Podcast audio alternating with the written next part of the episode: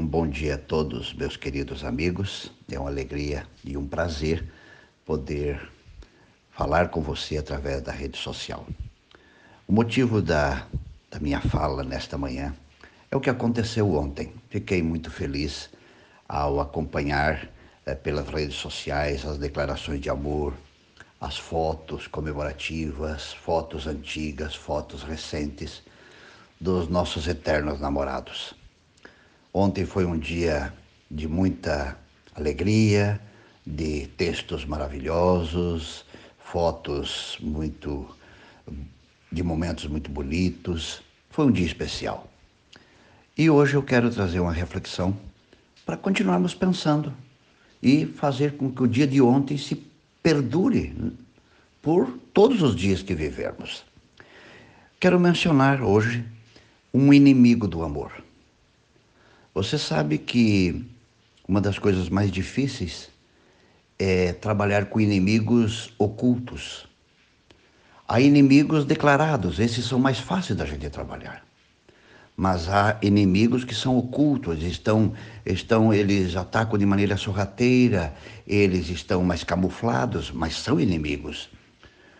O amor, ele ontem foi assim evidenciado por tantos casais.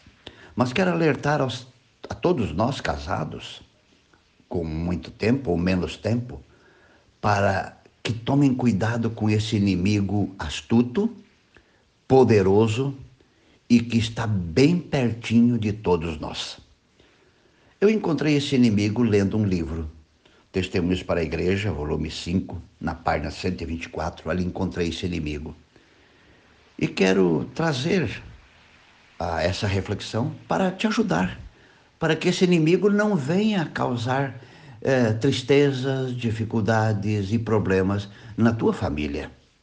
Que o, o dia de ontem, o dia dos namorados, que foi comemorado ontem, seja preservado por todos os dias que você puder viver aí com seu companheiro, com a sua companheira.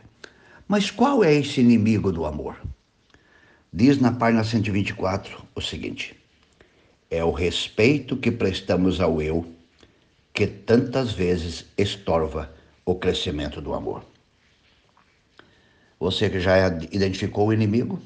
O inimigo não é externo, o inimigo é interno. Os inimigos externos, nós como família nos unimos para enfrentá-los ou para enfrentá-lo. O inimigo externo, nós ficamos fortes e, e, e o enfrentamos. O grande problema nosso são os inimigos internos. E onde está esse inimigo? Onde está o eu? Está dentro de cada um de nós. Você, marido, tem aí o inimigo dentro de você. Você, esposa, tem o inimigo dentro de você. E o que acontece de vez em quando? Esse inimigo aflora. E quando ele aflora, palavras são ditas que não deveriam ser ditas. Atitudes são tomadas que não deveriam ser tomadas. Situações são criadas que poderiam ter sido evitadas. Quando esse inimigo aflora, há muito sofrimento. Muita gente sofre, muitas famílias já se separaram por este inimigo. Muitos filhos, desculpe, muitos filhos hoje estão vivendo longe de seu pai e da sua mãe, culpa deste inimigo. Aqui é dito que é o respeito que prestamos ao eu. Há muitos homens e mulheres que endeusam o eu. O eu é a figura principal, o eu é o, é o, personagem principal das conversas. A palavra que mais aparece nos diálogos é o eu. O eu quero, o eu acho, o eu penso, o eu imagino. Amigo, o eu é o inimigo. O eu não serve para o relacionamento familiar saudável. Tive o privilégio de, como pastor, trabalhar 37 anos, convivendo com as pessoas. Quanta dor eu vi, quanta gente machucada, quanta gente ferida, quanta gente com trauma, tudo por culpa do endeusamento do eu.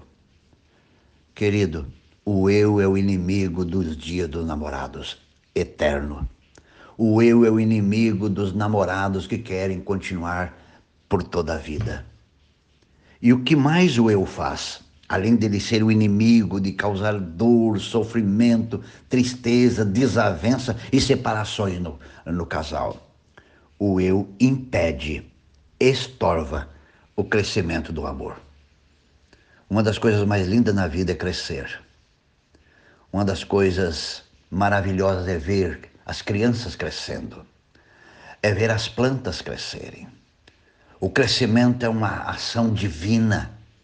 E o amor é uma planta de origem divina, uma planta de origem celestial, e ela precisa crescer. Lindo é ver um casal que cresce no amor. Quanto mais tempo eles convivem, mais o amor se desenvolve. Quanto mais idosos ficam, mais puro fica aquele amor. Mas o eu é o grande inimigo que quer estorvar o crescimento do amor. Ontem foi um dia muito lindo, muitas declarações, muitos votos se renovaram. Mas cuidem do eu, cuidem do inimigo, porque ele vai aparecer hoje, ele vai aparecer amanhã. Com que objetivo? Não deixar que você ame da forma correta. Amor é entrega, amor é compartilhar, Amor é dar, amor é ouvir e amor é morrer. Porque foi assim que Deus demonstrou amor para conosco. Ele morreu. Quem ama, morre para o eu. Quem ama, morre para que o outro possa viver. Querido, quer que o dia dos namorados perdure por toda a vida? Morra para o eu. Tire esse rei tirano do trono e coloque no trono o amor. Mas quero alertá-los que nós não temos amor. Nós temos é o eu. Nós temos é o inimigo dentro de nós.